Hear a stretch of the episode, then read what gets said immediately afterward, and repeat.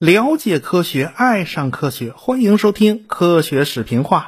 我们上文书啊讲到了航天飞机的设计方案，这个东西毕竟和以前的火箭是完全不同的。为了能够自主返回大气层啊，它不得不付出很多代价。比如说呢，靠烧石材料来降温，那就行不通了，你只能靠陶瓷隔热瓦。为了在大气层内滑翔呢，这个航天飞机呢是带有机翼的。可是这个机翼在太空里边，那就是个累赘，完全的用不上。这个机翼为了照顾速度和尺寸的限制啊，这个在大气层里面的低速滑翔特性不是特别好，操控还是挺麻烦的。毕竟人类此前没玩过二十五倍音速的滑翔机哈。正因为降落速度远超过一般飞机呢，所以跑道也就不得不充分的延长。或者是干脆你就找个特别平坦、没有跑道的地方，这也行啊。比如说爱德华兹空军基地那个干湖床上也是可以的。为了测试滑翔性能呢，NASA 特别改装了一架波音747飞机啊，在背上装了支架，然后呢尾翼也做了改装，把航天飞机测试板就给架在这背上，然后带到高空，然后呢这个波音747就开始一摘歪脑袋玩俯冲。啊，它这突然一往下，那背上的航天飞机一脱钩，就自己飞起来，进入了滑翔阶段。这种试验做了很多次，尽管航天飞机的操纵性不是太好，但是勉勉强强还够用啊，能够顺利的降落。本来嘛，NASA 给这个第一架航天飞机起的名字叫做“宪法号”，美国海军的第一艘军舰就叫这个名字，这是一艘木帆船。如今这个“宪法号”呢，已经成了一个博物馆了。美英这种有航海传统的国家都有这个习惯，啊，英国那个纳尔逊的胜利号嘛，也成了博物馆了，而且人家永远不退役啊。不过呢，这个福特总统啊，就下了个命令啊，让 NASA 把这架飞机的名字啊，就咱咱咱就不叫宪法号了，咱改成企业号。这是因为啊，这个当年星际迷航正在热播啊，这个片子里边有个飞船叫企业号。那星际迷航粉丝多呀，他们强烈要求啊，这个一定要把第一架航天飞机叫做企业号。他们粉丝多嘛，这就给 NASA 写信呢，啊，这 NASA 就收信收到手软了，天天拿麻袋装啊，这玩意儿，这一共收了四十多万封的粉丝来信，要求 NASA 给航天飞机改名字。NASA 其实很不愿意啊，这东西怎么跟科幻作品就扯上联系了呢？这挨不上嘛，他们硬顶着不理会。但是那帮粉丝就给白宫写信啊，这个福特总统可就不能不理会了啊。这个福特总统其实犯不上在这种事儿上跟老百姓找别扭啊，那改就改呗。于是就给 NASA 下了个命令，你改吧，你改成企业号吧。那好吧，NASA 也就顺着啊，咱咱就借着这电影，咱也做做宣传也行啊。其实啊，这个企业号也是美国海军军舰的名字。而且这个名字的历史更加悠久，按照英文翻译呢，这个名字应该翻译成“进取号”啊，它代表一种进取精神，这是形容词。但是这个词做名词的时候，它有企业的意思。这翻译者大概觉得啊，美国人搞资本主义嘛，那全都是大企业嘛，翻成企业那十有八九是跑不了了。结果就翻成了企业号，这将错就错嘛，现在大家都习惯了，咱就叫它企业号了。你真要往前追溯的话，最早的一艘叫做“企业号”的船啊，是法国人的一艘木帆船。后来这艘船让英国人给抓了，这个俘虏了啊，这就成了皇家海军的“企业号”了嘛。这个名字呢，就一直保留下来了啊。这个船可以换，但是名字它是永流传的。就法国人自己啊，从一六七一年到一八六四年之间，他一共有二十三艘军舰。都叫企业号，英国呢前前后后一共有十艘船叫企业号，有的叫企业号，有的呢叫皇家企业号。这美国海军呢前前后后有九艘军舰被命名为企业号，最著名的就是二战期间那个永远不沉的大 E 啊，就是 CV 六号航空母舰。这太平洋战争啊，人家几乎是打满全场啊。就连神风特工队连人开着自杀飞机撞过来，都没法打沉这艘幸运的大翼。嗯，最后还是退役以后啊，美国人自己给拆了啊。CV 六上的船钟呢，作为上一代船的遗物，哎，传下来由下一艘企业号继承啊，这就是 CVN 六五，世界上第一艘核动力航空母舰。现在呢，CVN 六五这也送去拆了啊，这个企业号这名字呢，就留给了下一艘福特级航空母舰啊，这个名字还是一直延续下来的。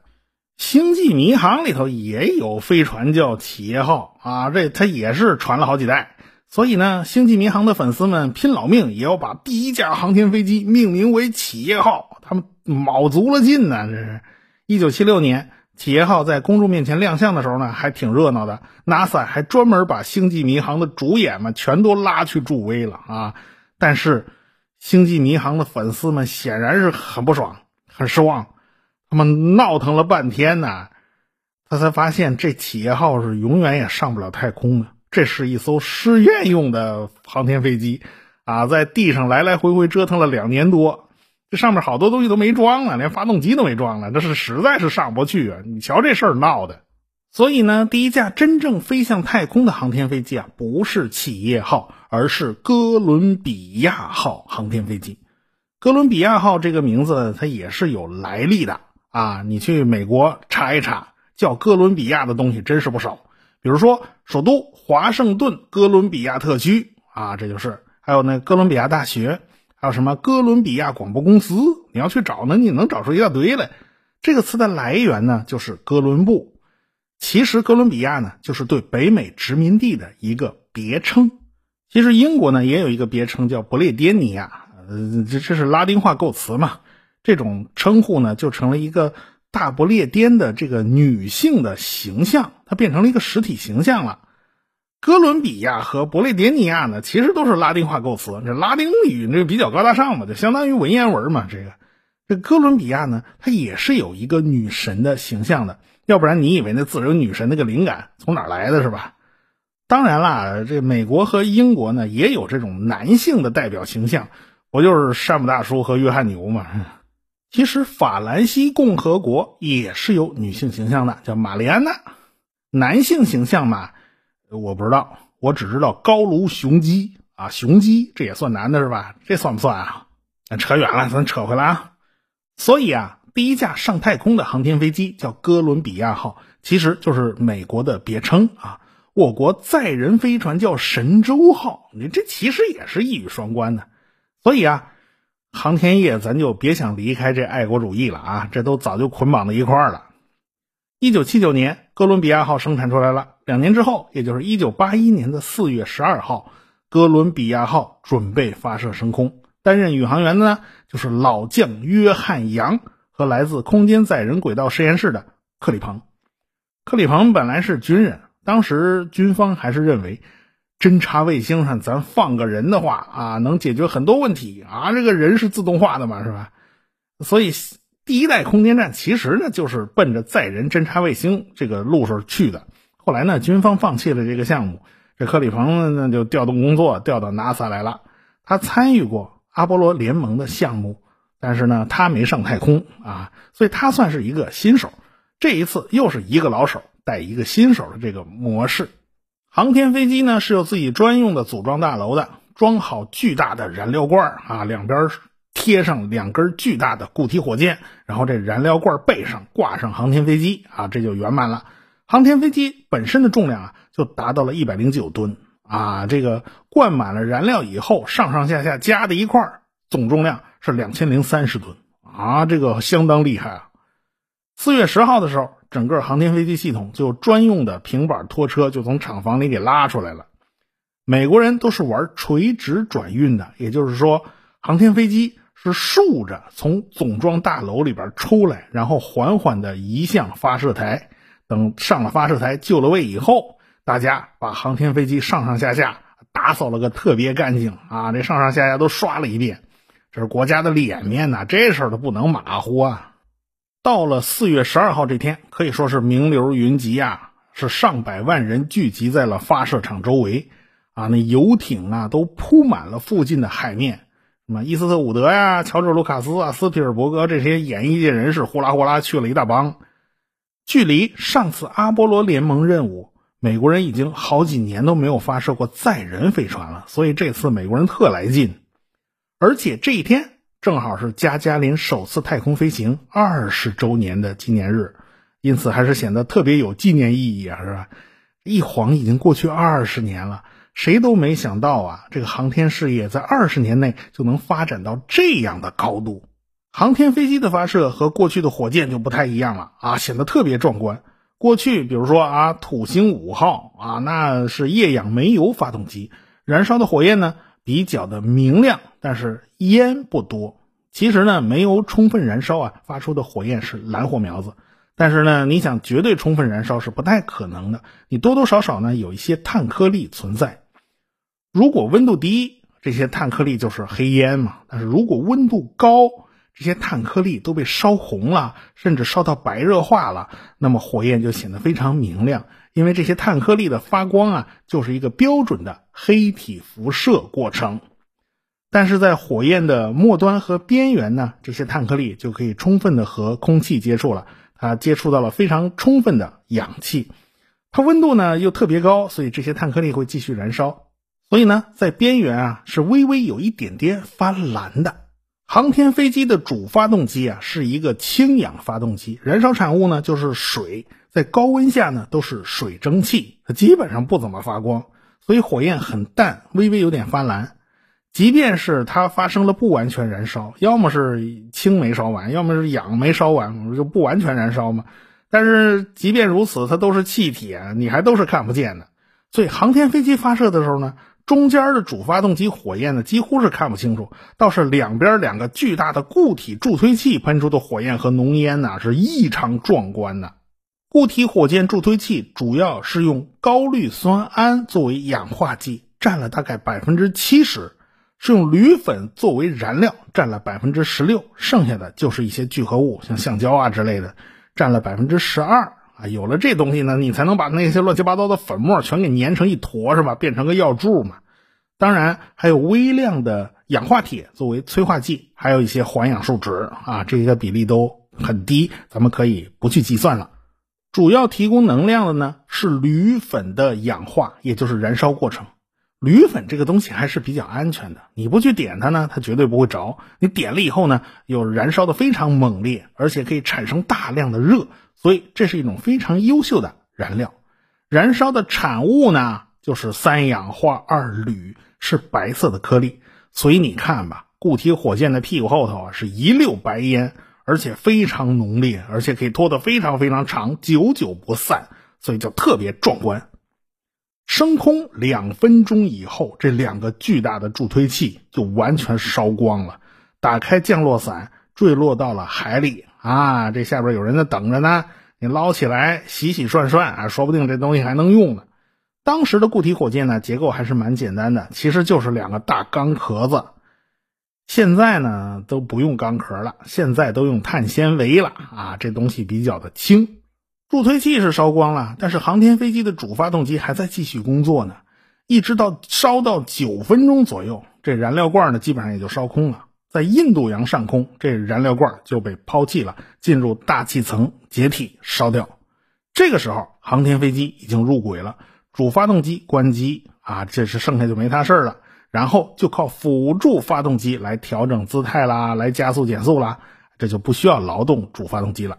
我们把这个发射过程啊描述了一下。现在我们知道，这架航天飞机实际上是相当于一级半的火箭，这助推器呢就是半级，主发动机呢是一级。因此啊，你只能把这航天飞机送到近地轨道，你再高它就上不去了。你。主燃料罐都烧光了吗？你还怎么上去啊？只剩下一点点啊，用于调整姿态的燃料了。如果呢，你要是发射低轨卫星，这高度也就够了。你只要打开航天飞机背后那货舱，把那个卫星给它推出去啊，这就 OK 了。那你要发射那高轨卫星怎么办呢？比如说，同步卫星的轨道高达三点六万公里，你怎么给它弄上去呢？啊，你那个高度不够啊。那 GPS 卫星的轨道呢，有高有低，有些轨道高度是在两万公里左右，你又怎么给它送上去啊？木有办法，你必须在货舱里边再放一个上面级火箭。NASA 呢有一个固体火箭上面级啊，这个东西不大啊，粘到卫星屁股上啊。但是军方对这东西不太满意，他就是找波音公司设计了一个新的上面级，代号呢叫 IUS，这还是个两级火箭，从航天飞机的货舱里面送出去，然后呢它点火加速，可以把两点四吨的载荷送进地球同步轨道。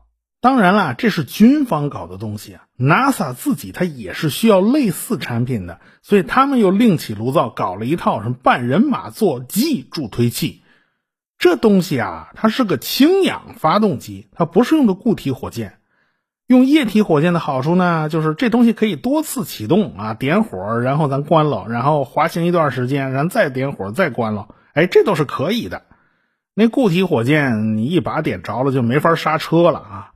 军方主导的这个 IUS 啊，进展不顺利，所以看着对面 NASA 的这个半人马座机，这个这个型号，他就不爽。然后两边就开始掐起来了。就在这个时候，NASA 居然开始窝里反呢。有些专家是坚决反对搞这个半人马座机的上面级，因为这个液体火箭呢，它是它还是个低温火箭，你你这太危险了。他们说了啊，要想把这东西装进航天飞机的货舱，除非从他们身上压过去，你从这儿压过去，那简直是要拼命的架势。啊，他们他们好多人其实都是当时已经甩下话了。你要这么干，我就辞职，我就不干了。为啥他们反对就这么激烈呢？其实呢，用个上面级推一把一点都不新鲜啊。用火箭发射同步卫星，一般呢它不是直接送到同步轨道，一般是送到同步转移轨道，然后就是上面级推一把推进同步轨道啊。这似乎这都是很正常的事儿啊。可是。火箭是不载人的，它不需要考虑人员的安全。即便出了问题，它又怎么样呢？这航天飞机可不一样啊！啊，这后边拉着一个卫星，还有一个上面级那等着，前面驾驶舱里还有好几口人呢。你你你这玩意儿混在一起都不好办呢。哦，这货舱里装一小火箭啊，这个固体燃料呢倒是比较合适，因为磕磕碰碰的它也不怕。您玩液体燃料。万一说，哎呀，不行了，咱任务要终止了，你打不打算带着这一罐子燃料你回地球啊？你怎么办？你往哪排呀？所以在航天飞机的货舱里边没法摆弄这玩意儿。所以呢，这种事儿就吵架吵了很多年，磕磕绊绊折腾了半天也折腾不出来。一直到一九八六年，挑战者号炸了啊，炸了，那咱咱咱就别别玩这套东西了啊！NASA 也就把计划给取消了。还是老老实实的用固体火箭当辅助发射系统吧。不过，一九八一年这一次啊，就哥伦比亚号的第一次发射任务嘛，货舱里头其实没什么东西，毕竟是第一次任务，带有实验性质，时间也不长啊。这哥伦比亚号在轨道上转悠了两天就下来了。它要下来之前，首先就是调整姿态啊，这个姿态发动机启动，把这个航天飞机调到屁股朝前那姿态，然后辅助发动机开机。减速，这个时候速度下来了啊，这个航天飞机还得掰回来，再开调整姿态发动机，把自己掰到脑袋朝前啊，这屁股朝前不像话，这是。然后呢，就准备好要再入大气层了。计划好的这个着陆地点呢，是在加州的爱德华兹空军基地，那儿有一大片干湖床，而且面积非常广阔，而且非常非常平整，随便你从哪个方向下来都行。在距离爱德华兹空军基地五千六百公里的距离上，这航天飞机就开始载入大气层了。